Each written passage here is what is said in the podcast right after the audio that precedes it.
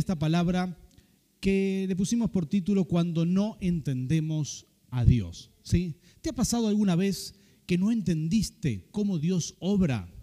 ¿Te ha pasado esto? Vos dijiste, ¿por qué Dios hace esto? ¿Sí? ¿Por qué lo hace de esta manera? ¿Por qué no lo ha, ¿Por qué si yo estaba esperando, di lo mejor, hice todo mi mayor esfuerzo y no recibí todavía la bendición que estoy esperando? ¿Te ha pasado esto alguna vez? ¿Sí o no? ¿Sí? ¿No? Más o menos. Bueno, hay gente que le sucede y, bueno, esta palabra quizás puede ayudarte un poco, eh, que puede, puede bendecir tu vida. ¿Sabes que hay gente que, que ora muy específico y cuando no lo recibe se pone mal? ¿sí? Yo, por ejemplo, estoy orando por un auto. Siempre soy muy específico con lo que le pido. Pido modelo, color, siempre oro por lo que quisiera llegar a comprar y pido este, mucho más de lo que puedo comprar y pido el milagro de parte del Señor. ¿sí? Y yo no sé si habrá alguien de fe que también está orando por un auto. ¿Habrá alguien aquí que está orando por un auto específico? Dice, Señor, yo te pido esto, este color, este modelo.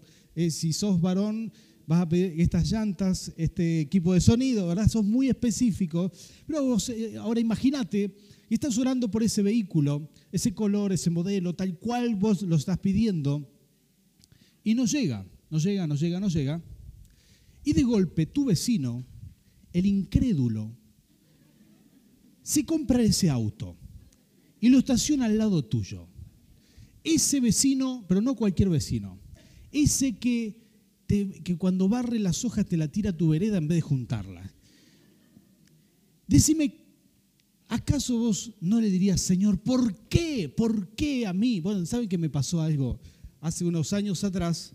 Bueno, yo recibí un milagro en mis rodillas, un milagro muy grande porque antes no podía correr, no podía hacer muchas cosas, se me hinchaban las rodillas, es una tortura, creo que de los 16 años empecé con ese problema y se fue agravando. Y hace unos tres años atrás Dios me sanó por completo. Hoy, gracias a Dios, puedo correr un poco, puedo hacer ya eh, muchas cosas que antes no podía hacer. Pero antes de recibir el milagro, recuerdo un día, domingo por la mañana, yo estaba tomando testimonios aquí y ese día me había levantado muy mal, me costaba caminar, eh, tenía las rodillas muy hinchadas, estaba acá parado en la plataforma y estaba tomando testimonio y viene un hermano y da testimonio que por una oración que yo había hecho el domingo pasado, se sanó. ¿Y saben de qué? De las rodillas. Se sanó de las rodillas. Así que estaba ahí diciendo, gloria a Dios, pastor, me sané de las rodillas. Yo miraba, decía, no puede ser esto. Unas ganas de empujarlo de la plataforma, ¿verdad? Así, no, estoy bromeando. Unas ganas, ¿cómo puede ser? ¿Verdad?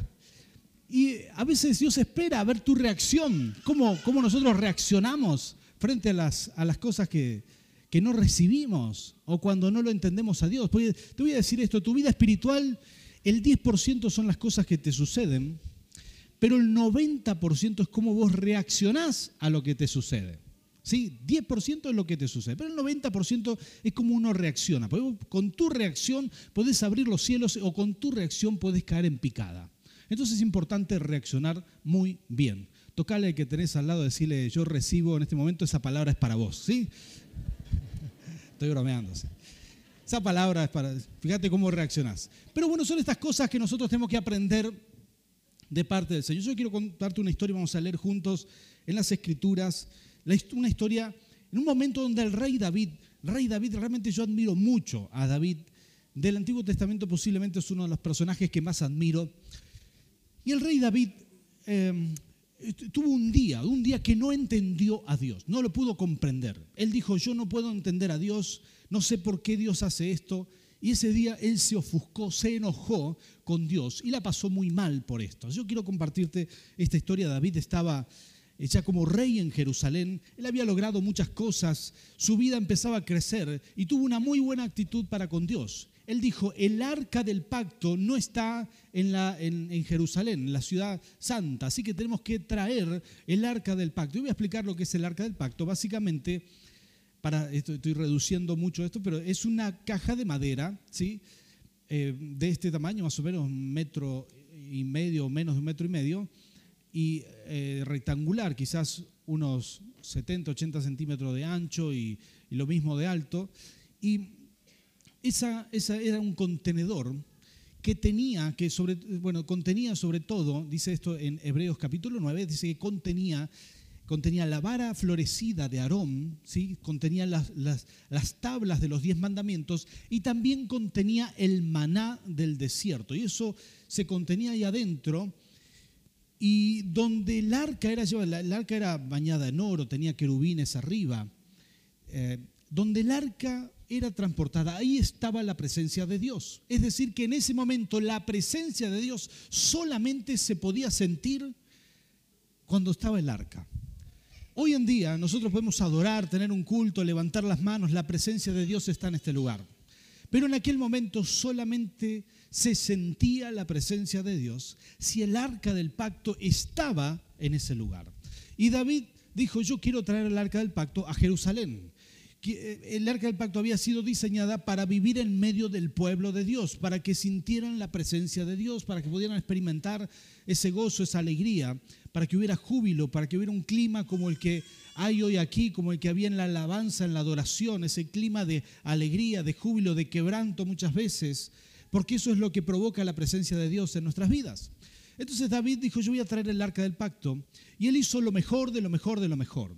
Y si ¿Alguna vez vos diste lo mejor de tu vida? Dijiste, yo voy a hacer lo mejor para Dios, voy a dar mi mejor ofrenda, voy a hacer mi mejor esfuerzo, mi mejor servicio, y así todo no obtuviste el resultado que esperabas. Seguramente esta palabra es para vos, porque David hizo lo mejor. David lo que hizo fue buscar una carreta nueva que nadie había usado alguna vez y la consagró para ese uso. Y fue con todo un séquito de sus soldados y levitas y cantores y adoradores y buscaron el arca del pacto y subieron el arca del pacto sobre una carreta nueva y pusieron toros jóvenes y nuevos, digamos, que, que, tiraran de la carreta. Y él puso a sus mejores hombres, a Gio y Usa, sus generales, sus amigos, sus mejores hombres, uno de cada lado, para que guiaran la carreta, para que guiaran los bueyes. Y puso levitas y puso adoradores y empezaron a adorar. Yo quiero que vos te imagines esa fiesta espiritual en donde todo el pueblo cantaba, David iba adelante danzando, era una gran fiesta. Y así trasladaban el arca del pacto. Y David había decidido dar lo mejor de lo mejor para llevar el arca del pacto. ¿sí? Y así que así estaban trasladando el arca. Pero sucedió algo, algo terrible. Sucedió que los bueyes se tropezaron y cuando se tropezaron la carreta se tambaleó. Y como Usa, un general pero joven y con mucha reacción, vio que el, el arca se movía, entonces una reacción muy rápida, sostuvo el arca. Pero en el momento que tocó el arca del pacto, ¿Saben lo que pasó? Cayó muerto, fulminado instantáneamente. Y lo que había sido todo una, toda una celebración, todo un momento de júbilo, de alegría, terminó siendo un velorio, un momento de tristeza, un momento de amargura. Entonces dice que, bueno, tuvieron que enterrar en ese lugar al general. Y David, David tuvo una reacción, una reacción de esas que no hay que tener en ese momento. Tuvo una, una reacción extraña. Él no pudo comprender lo que Dios hacía. Así como vos y yo quizás alguna vez tuvimos esa reacción y dijimos, yo no entiendo por qué Dios está haciendo esto, por qué Dios no hace lo que estoy esperando, por qué Dios reacciona de esta manera. Bueno, si alguna vez te sentiste así, esta palabra sin duda es para vos. Mirá cómo reacciona David. Y si me ayudan, ahí vamos a poner en pantalla. Primera de Crónicas, capítulo 13, versículo 11. Y estas son las palabras. Esto es lo que hizo David, el rey David. ¿eh? Miren lo que dice esta palabra. David se enojó porque el Señor había matado a Usa. Por eso le puso a aquel, lugar, el nombre de Pérez Usa, nombre que conserva hasta hoy. Aquel día David se sintió temeroso de Dios y exclamó, es mejor que no me lleve el arca de Dios. Estas cuatro cosas hizo David. Estas son las reacciones. Como te dije, a veces la vida es esto, 10% lo que te sucede y 90% como uno reacciona. Y a veces reaccionamos mal, ¿sí? A veces reaccionamos de la forma incorrecta. Y David estaba aquí en, esta, en este episodio de su vida, uno de los episodios más trágicos. Dice que David se enojó, se enojó con Dios. Así es. David dijo, estoy molesto porque Dios mató a Usa. Seguramente Usa era su amigo. También tuvo temor de Dios. No lo entendió a Dios, dijo, Dios puede matar a cualquiera en cualquier momento, no lo entiendo a Dios, tuvo temor. Se confundió al no entenderlo a Dios, él no entendía la situación, dijo, ¿cómo puede ser esto? Y en último lugar, se alejó de la presencia de Dios. El arca dijo, la vamos a dejar acá y yo me voy, me vuelvo a Jerusalén, porque no entiendo a Dios, no sé qué sucede, me voy. Se alejó de la presencia de Dios. Y así muchas personas que tienen malas experiencias y que dice, ¿cómo puede ser que Dios no me ayudó? ¿Cómo puede ser que Dios no me respaldó en esto? Entonces lo que hacen, lo que hacen es simplemente alejarse de la presencia de Dios, enojarse con Dios, guardar ese rencor por algo que le sucedió a él o a, su, a sus hijos o a su familia, por, por algo que necesitaban, no lo tuvieron y porque se sintieron desprotegidos, porque se sintieron mal, porque no, no ven la mano de Dios, entonces se enojan, se retraen, se dejan de congregar, dejan de, de, buscar la presencia de Dios y uno está en una posición como la que tuvo David en ese momento, una posición bastante peligrosa para un ser humano.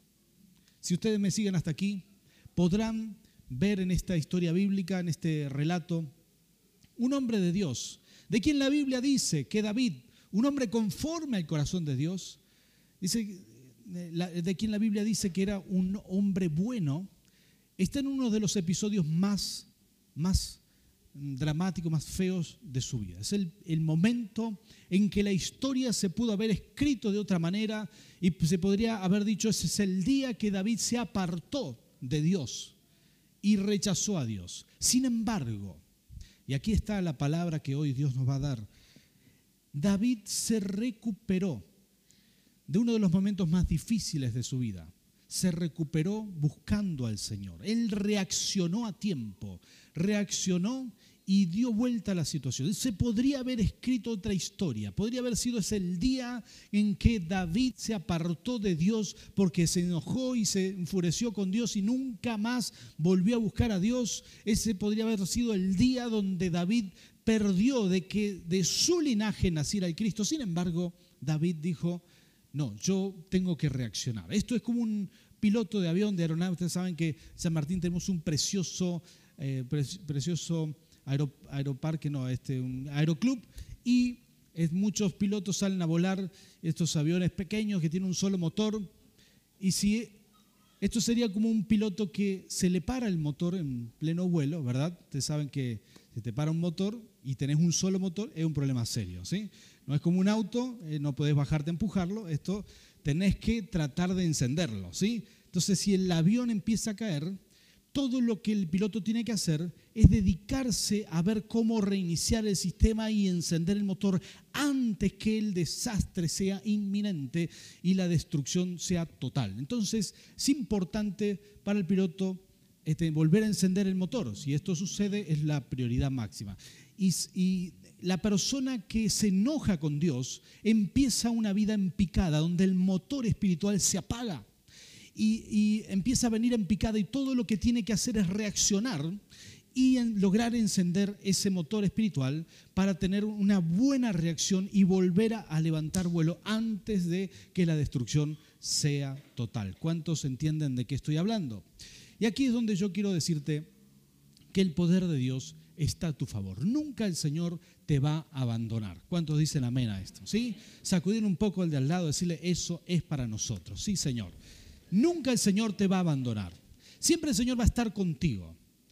Pero hay gente que no lo, no lo comprende a Dios o que se enojó con Dios, se ofuscó y dice, yo no entiendo a Dios, no sé por qué Dios no hace lo que le pido, por qué Dios no se muestra más en mi vida, por qué Dios no me respalda o no me cuidó en aquello. Está en una posición de enojo y esto es igual a un avión que cae en picada. Uno tiene que lograr cambiar esa situación rápidamente, lo más rápido posible. ¿Por qué razón? Porque es ahí donde el enemigo te espera. El enemigo no te ataca cuando tu motor está encendido y vos vas subiendo, sino cuando vos tenés problemas. El enemigo te está esperando siempre en tu momento más duro, en el momento más débil, cuando estás pasando la peor tentación. Cuando Jesús estaba en el desierto en el día 40, el punto que más hambre tenía, ahí se apareció Satanás. No se apareció antes, se apareció cuando Jesús estaba débil físicamente, se apareció cuando no tenía fuerzas, se apareció cuando estaba en necesidad y le dijo, si eres hijo de Dios, si eres hijo de Dios, hacete un pancito acá. Y sabes, así se aparece el enemigo. Cuando vos estás en tu debilidad, cuando se, se, apaga tu motor espiritual, ahí va a venir, número uno, va a venir un espíritu de discordia. ¿Sabes lo que es un espíritu de discordia? Es un espíritu que trae división, que, trae, que hace que, que, que te pongas mal. Muchas veces estos espíritus de discordia operan, operan en los matrimonios. ¿sí? ¿Cuántas parejas tenemos hoy aquí? Levánteme su mano los que están en pareja, casados, en pareja, viven juntos, muy bien. A veces el espíritu de discordia opera de tal manera que destruye matrimonios. ¿sí? Yo he escuchado gente en mi oficina que me dice, pastor, no aguanto más a mi pareja. ¿sí? No lo aguanto más. No quiero saber nada. Me molesta su voz, el tono chillón de su voz. Me molesta, ¿sí? Me molesta que me hable. Me molesta su perfume, ¿sí? O la ausencia de tal, ¿verdad? Me molesta.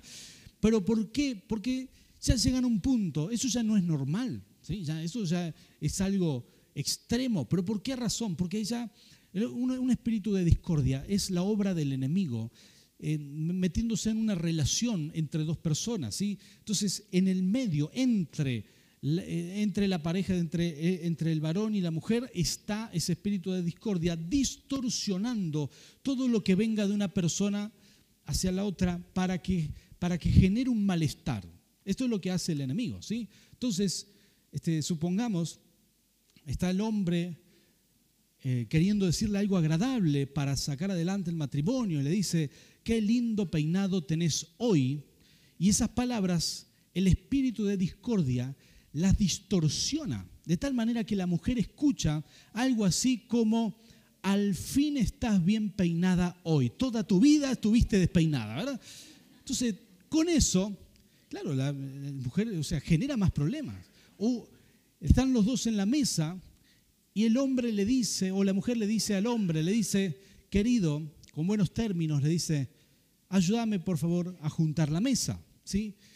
Este, y eso pasa a través de ese espíritu de discordia que es distorsionado y al hombre le llega la información algo así como pedazo de atorrante nene de mamá que nunca juntaste la mesa en tu vida, a ver si haces algo. ¿sí? Entonces esas son las, las cosas que hace que generan más problemas. Ahora vos imagínate esto operando sobre tu vida, operando sobre tu vida cuando estás en la iglesia, cuando, cuando, bueno, un espíritu de discordia que te separa de Dios. Entonces vos no querés escuchar nada de Dios, ¿sí? Todo lo que venga de Dios el espíritu de discordia te lo transforma y te molesta. Te molesta escuchar a alguien que habla de Dios, te molesta la persona que tiene fe. Si, si, compartís con un cristiano en el trabajo, te molesta el hermano que siempre está orando, que está buscando a Dios. Ya te molesta todo eso. ¿Por qué? Porque hay un espíritu de discordia operando sobre ti. Y lo que hace es ponerte mal, ponerte en contra de la obra de Dios. Y uno tiene que saber discernir esto para romperlo en el nombre de Jesús. Esta es la forma. El espíritu de discordia hace que veas todo mal, ¿sí? Venís a la iglesia, querés escuchar el mensaje, querés compartir con los hermanos, pero ya no te sentís igual, ves todo mal, ves que la iglesia está mal, que este hermano no te saluda bien, que el otro no se peinó nunca, que aquello, que lo otro, y ya te molestan todos los hermanos, te molesta la iglesia, te molesta el pastor y te molesta todo lo que viene de Dios. ¿Por qué razón? Porque el espíritu de discordia opera en aquellos que se enojan con Dios que se enojan, que se molestan. David estaba así. David estaba, con, estaba mal, se fue a Jerusalén, pero en algún momento, y esto es algo que yo admiro profundamente del rey David, en algún momento, ustedes saben que las personas que están en eminencia siempre luchan con el orgullo, porque todo el mundo hace lo que ellos le dicen. David era rey, todo el mundo le, le hacía caso, le obedecía, y mientras más altos estás, eh, mientras más autoridad tenés sobre otras personas, lo más probable es que el orgullo y la, y, digamos, la soberbia sea una tentación. No quiere decir que todos sean orgullosos y sean soberbios, pero sí que es una tentación. ¿no? Y David, siendo rey, en un momento él recapacitó. Y él dijo, no puede ser esto que estoy pensando. ¿Cuántos de ustedes, cuando están enojados, bien enojados, logran frenar su enojo? ¿Sí? David dice en la Biblia que estaba enojado. Pero en medio del enojo él recapacitó. Yo quiero que piensen un minuto la última vez que estás, que estuviste enojado, ¿sí? O enojada. La última vez, ¿te puedes acordar? Si no, le puedes preguntar a tu pareja, seguro se acuerda, ¿sí? Pero la última vez que estuviste enojado muy, muy, muy mal, vos tenés que pensar si está en ti esa capacidad de jalar el freno de mano y decir, basta de este enojo, voy a mirar el cielo y voy a romper este enojo y voy a decir, necesito tu ayuda, Padre. Porque cuando una persona tiene esta capacidad, entonces podrá vencer todo en la vida. Esto es una capacidad maravillosa, es una capacidad extraordinaria de la cual yo quiero hablarte, es la palabra que Dios me habló. Tenemos que romper el orgullo, frenar el enojo, frenarlo en seco, levantar la vista al cielo, decir esto no puede ser y reaccionar a tiempo, a tiempo. ¿Sí? Entonces David hizo esto, estaba en Jerusalén, habían pasado tres meses y él dijo no puede ser si Dios siempre me ayudó. Vencí en cada batalla con el poder de Dios. Siempre estuvo de mi lado. ¿Cómo puede ser si Usa murió? Entonces, no es el problema de Dios que sea malo. Seguramente el problema está en mí. Algo mal hice. Entonces él empezó a investigar y empezó a investigar y alguien le dijo, por causa de investigar, que en Levíticos dice la Biblia que el arca del pacto no se puede transportar en una carreta que el arca del pacto tenía especificaciones muy estrictas que solamente la podían transportar gente consagrada, es decir, los levitas, después de haberse purificado, y que esa arca del pacto, esa caja de madera, tenía cuatro argollas bastante grandes, una en cada punta, la cual se pasaban dos varas y eran transportadas por cuatro hombres que ponían esas varas en, en, sus hombros y, el arca iba en el medio. Esa era la única forma que Dios admitía de transportar su presencia. David no lo sabía porque lo había hecho a su manera. Había dado lo mejor, había, había, había hecho todo lo mejor que podía con su criterio, pero no era suficiente, no había investigado bien. Entonces David cuando encuentra eso y encuentra que él se había equivocado y por sus errores había sucedido todo esto. Entonces hace algo maravilloso, el cual yo tengo mucho que aprender y seguramente esto te va a bendecir a ti también. Lo que hizo David fue decir, yo renuncio a mi orgullo tonto de estar enojado con Dios, le voy a pedir perdón a Dios y voy a decir, Señor, dame otra oportunidad. ¿Cuántos están entendiendo de qué estoy hablando? Cuando uno puede decir, yo renuncio a mi orgullo, cuando vos puedes decir, yo renuncio a mi orgullo, te va a ir bien con tu relación de pareja, te va a ir bien en la relación con tus hijos, te va a ir bien en la relación con otras personas, porque a veces el orgullo es lo que nos separa del bienestar, nuestro, nuestro propio orgullo, nuestra propia eh, forma de pensar inquebrantable que, nos ponemos en una posición y nos, nos, endurecemos, nos ponemos como mula pensando en eso y no queremos salir de esa posición. Yo sé que esta palabra no es para ustedes, sino para los hermanos que vinieron de la mañana, pero lo digo por las dudas nomás, ¿viste? Pero sí que así a veces pensamos y así es como terminamos haciendo. Entonces David hizo algo maravilloso, él se quebrantó delante de Dios y dijo, Señor, me humillo delante de ti. Y entonces dijo, me voy a preparar otra vez para buscar el arca del pacto, sabiendo lo que ahora sé. Yo le voy a pedir, si me ayuda a ver en pantalla, Primera de Crónicas, capítulo 15, perdón. Vamos a leer ahí estos textos que son realmente la evidencia de un hombre totalmente humillado y quebrantado delante del Señor. Un hombre que experimentó el quebranto. Y si esto te bendice como a mí me bendijo, creo que hoy, hoy vas a salir hoy vas a salir muy inspirado para vivir de otra manera. Y como te dije al principio y lo repetí varias veces, a veces, a veces, lo que te sucede es el 10%, el 90% es cómo reaccionamos. Y yo creo que en este texto David muestra una corrección de sus reacciones malas impresionante. ¿sí? Esto, él rompe su orgullo. Es como romper el orgullo, es como encender el motor de ese avión que va en picada justo a tiempo para empezar a levantar y a repuntar su vida. Y si vos estás en esta posición, yo quiero bendecirte para que esto te suceda. Y dice esta palabra, y les dijo, como ustedes son los jefes de las familias patriarcales de los levitas, purifíquense y purifiquen a sus parientes para que puedan traer el arca del Señor, Dios de Israel, al lugar que he dispuesto para ella. Le está hablando a los jefes de los levitas. Ahora ya no quiere traer el arca del pacto en la carreta, sino lo quiere hacer a la manera de Dios. Y sigue diciendo este texto, la primera vez ustedes no la transportaron, ni nosotros consultamos al Señor nuestro Dios, como está establecido. Por eso Él se enfureció contra nosotros. Miren si no ha recapacitado este hombre, ni, ni parece la misma persona que era antes. ¿sí? Esto es una persona que reaccionó correctamente. Y dice entonces, los sacerdotes y los levitas se purificaron para transportar el arca del Señor Dios de Israel.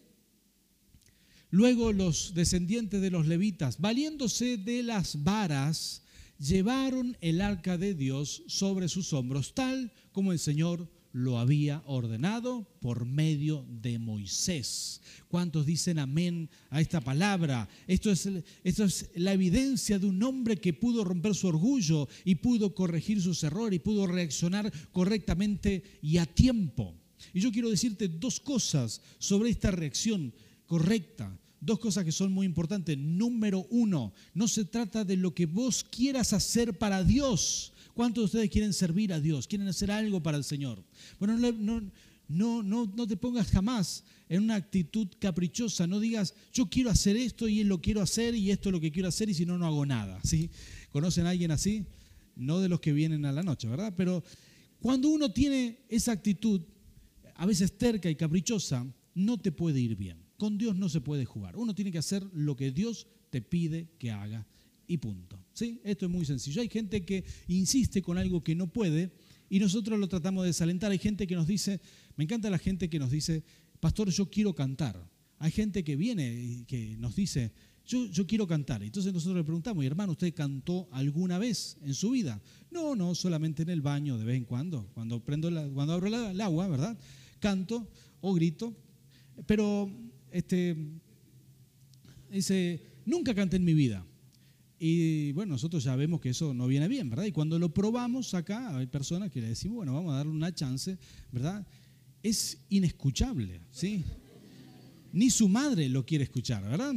Ni su mamá le dice, qué lindo que cantás, nene, no, seguro que no le dijo. Pero, ¿por qué razón insiste en esto? Por, a veces es una cuestión de terquedad. Muchas veces queremos hacer caprichosamente lo que no, o, aquello para lo que no estamos hechos. Pero yo quiero darte una buena noticia. Dios tiene algo bueno para ti. Si no vas a cantar, habrán otras cosas maravillosas que Dios tiene para ti. A veces por nuestra terquedad no, nos perdemos lo mejor que tiene el Señor para ti. ¿Sí? ¿Cuántos dicen amén a esto? Tocarle el de al lado, decirle, ojo con querer cantar en el frente. No, estoy bromeando. Este, pero sí, tenemos que entender que muchas veces, la segunda cosa que quiero decir, te voy a pedir a los adoradores que pasen por aquí, la segunda cosa y última que quiero decirte es que todo se abre, perdón, que todo se hace a la manera del Señor, ¿sí? No se trata solamente de hacer las cosas para Dios, sino de hacerlo a la manera de Dios. Todo lo que hagas en tu vida, hazlo a la manera de Dios si vas a hacer negocios, que sean a la manera de Dios. No sé si alguien entiende lo que digo. Si vas a hacer, si vas a tener un matrimonio, hacelo a la manera de Dios. Si vas a criar a tus hijos, hacelo a la manera de Dios. Porque para el Señor, su forma y su manera de hacer las cosas son tan importantes como lo que haces. ¿sí? Es decir, que lo que haces es tan importante como la forma en, lo que, en cómo lo haces. Porque Dios tiene una forma. Nosotros hemos presentado un niño, dos niños aquí en este culto, una bebé en el culto anterior. Y la forma de Dios es esta. Transmitir la fe de generación en generación. Esa es la forma de Dios. Así funcionan las cosas.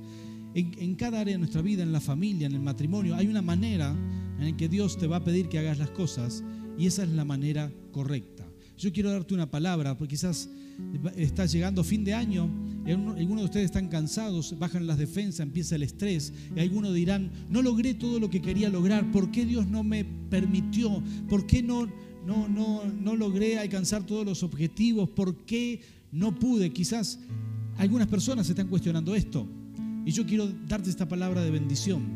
Tenés que tener un pacto con Dios, que nunca te vas a molestar ni te vas a enojar con Dios te vas a, estar libre de ese enojo con Dios. No vas a reaccionar mal con Dios. Tenés que tener un pacto con el Señor.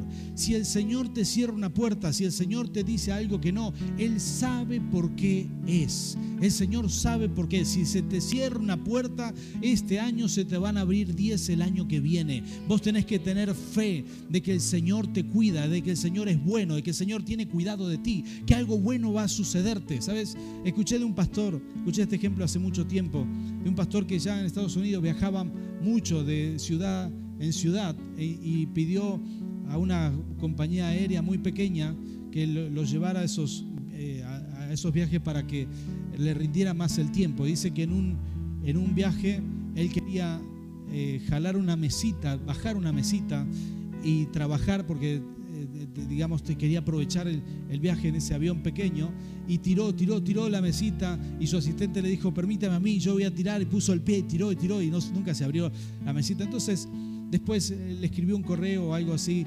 Eh, quejándose de la mesita y le dijo, mira, el servicio es muy bueno, todo está muy bien, pero ¿cómo puede ser que la mesita no funcione?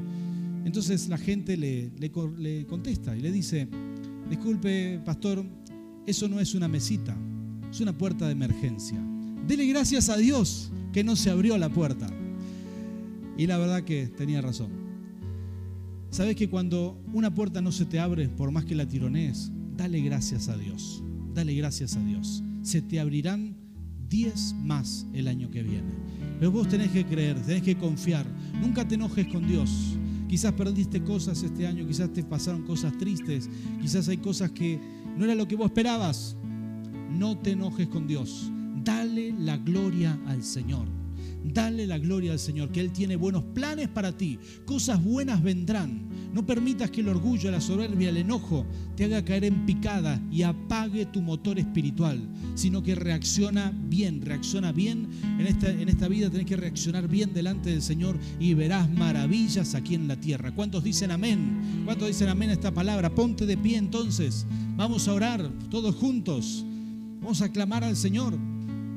Vamos a pedirle a Dios que nos bendiga. Cierra tus ojos conmigo. Todo el mundo, por favor, cierra sus ojos. Los adoradores también y la gente que está en las cámaras ahí arriba. Por un segundo, todos cierren sus ojos. Y aquellas personas, aquellas personas que están hoy aquí presentes o que están recibiendo esta palabra por internet, esas personas que saben que esta palabra la necesitaban que se han enojado con Dios o que están disgustados, que no entendían a Dios. Solamente esas personas, esas personas. Levante su mano ahí donde está. Yo quiero orar por ti. Aleluya. Gloria a Dios. Señor, en el nombre de Jesús, te pido por cada uno de tus hijos que tienen sus manos levantadas. Señor, en este momento toda angustia, todo resentimiento se va. Señor, le cerramos la puerta a todo espíritu de discordia en el nombre de Jesús. Le cerramos la puerta, Señor, en tu nombre, porque no hay peor cosa. Como tú le dijiste al apóstol Pablo, dura cosa es darte golpes contra el aguijón. Señor, no queremos encontrarnos peleando contra ti, enojados contigo. Señor, ¿qué sentido tiene? ¿Qué torpeza? Hoy reconocemos que de seguro el error es nuestro y no es tuyo. Señor, rompemos el orgullo y declaramos, Señor, que somos tus hijos, hijos amados, que hay buenas cosas para nosotros, que tienes buenos planes, que eso no se ha agotado, Padre, en el nombre de Jesús. Señor, echamos fuera toda obra de las tinieblas, en el nombre de Jesús, Santo Dios. Y en tu nombre, Señor, en tu nombre, te pedimos, Espíritu Santo, Señor, que bendigas toda tu iglesia, toda tu iglesia, Señor, que si hay puertas que no se, no se abrieron, que si hay situaciones que no salieron como queríamos. Señor, nosotros hacemos un pacto contigo. Jamás nos vamos a disgustar contigo, no nos vamos a enojar con, contigo, no vamos a alejarnos de tu presencia, no vamos a dejar el arca del pacto. No, no, no, Señor, vamos a aferrarnos a ti y vamos a creer que siempre piensas bien para nosotros, que siempre tienes buenos planes, que tú eres un Padre bueno, Señor, aunque nos cueste ese pensamiento, nosotros, Señor, llevamos cautivos nuestros pensamientos a ti, declaramos en el nombre de Jesús, Señor, que tú eres un Padre bueno y que nuestra mente va a pensar solamente eso para la gloria de tu nombre.